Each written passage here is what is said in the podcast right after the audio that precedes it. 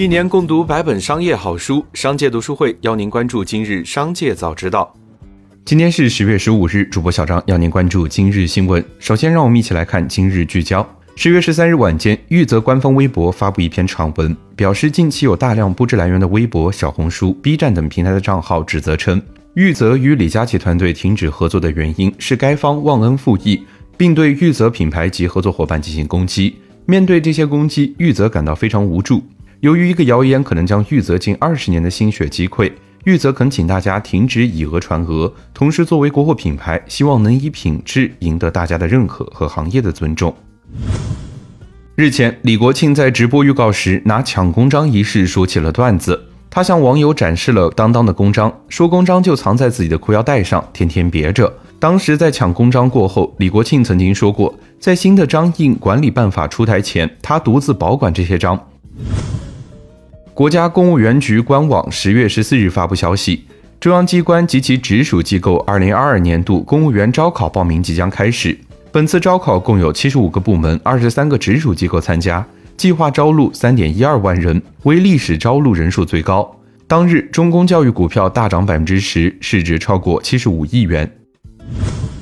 十月十三日，如果海底捞可以办婚礼，冲上微博热搜。不少网友对此表现出极大兴趣。海底捞表示，咨询婚礼吃瓜的比较多，但目前还没有接到相关的订单。目前正在收集想在海底捞举办婚礼客人的信息。海底捞门店经理表示，顾客有什么需求，海底捞都会尽量满足。气氛组是完全没问题的，喜糖瓜子也会准备好。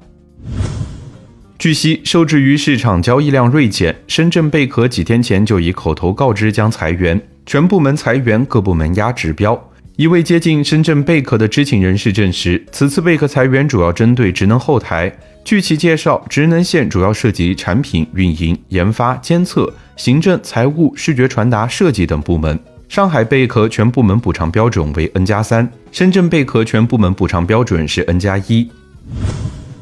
记者从一位应届生处了解到，腾讯每月房补已涨到了四千元，但是房补的幸福感早已被不断上涨的租金抹平了。一位员工表示，入职腾讯两年多，第一年房租五千多元，第二年大概六千元，马上第三年就快涨到了七千元了。富途控股、老虎证券盘前跌超百分之十。十四日，人民网发文称，富途控股及老虎证券均已完成赴美上市。这些跨境互联网券商在用户信息安全以及合法化和规划方面存在风险。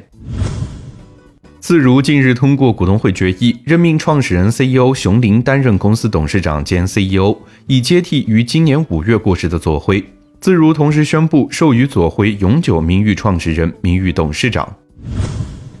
在腾讯发布的新一期整治公告显示，十月七日至十月十三日期间，腾讯共清理违规内容两万三千一百二十四条，处置账号一千四百六十三个。公示的违规自媒体账号多为财经类公众号。值得注意的是，由安信证券首席分析师陈果运营的陈果 A 股策略微信公众号也在其中。腾讯对其采取了封禁七天的处理方式。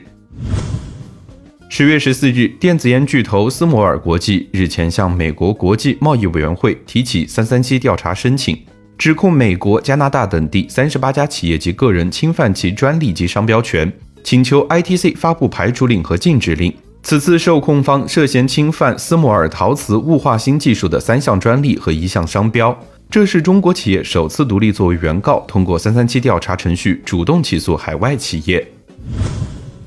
接着，让我们来关注产业消息。当前救市深渐起，多位专家学者普遍认为，当前市场情绪较市场实际走势更为悲观，房地产市场仍总体维持平稳和韧性，并没有整体救市的必要性。展望四季度的调控政策将继续持续，房住不炒，落实地方主体责任，保持政策端的持续性和微调可控，大概率没有整体触底反弹的可能性。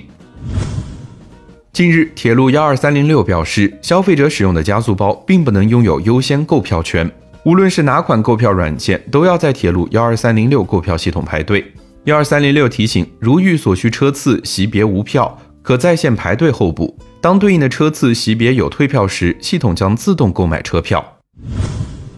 教育部等五部门联合印发通知，强调高等学历继续教育广告信息不得出现快速取证、免考包过、考不过退款等保障性承诺。不得模糊自学考试助学活动与主考学校学历教育的关系区别，不得混淆技师学院、专修学院、研修学院等非学历高等教育机构与开展学历教育高校的性质区别。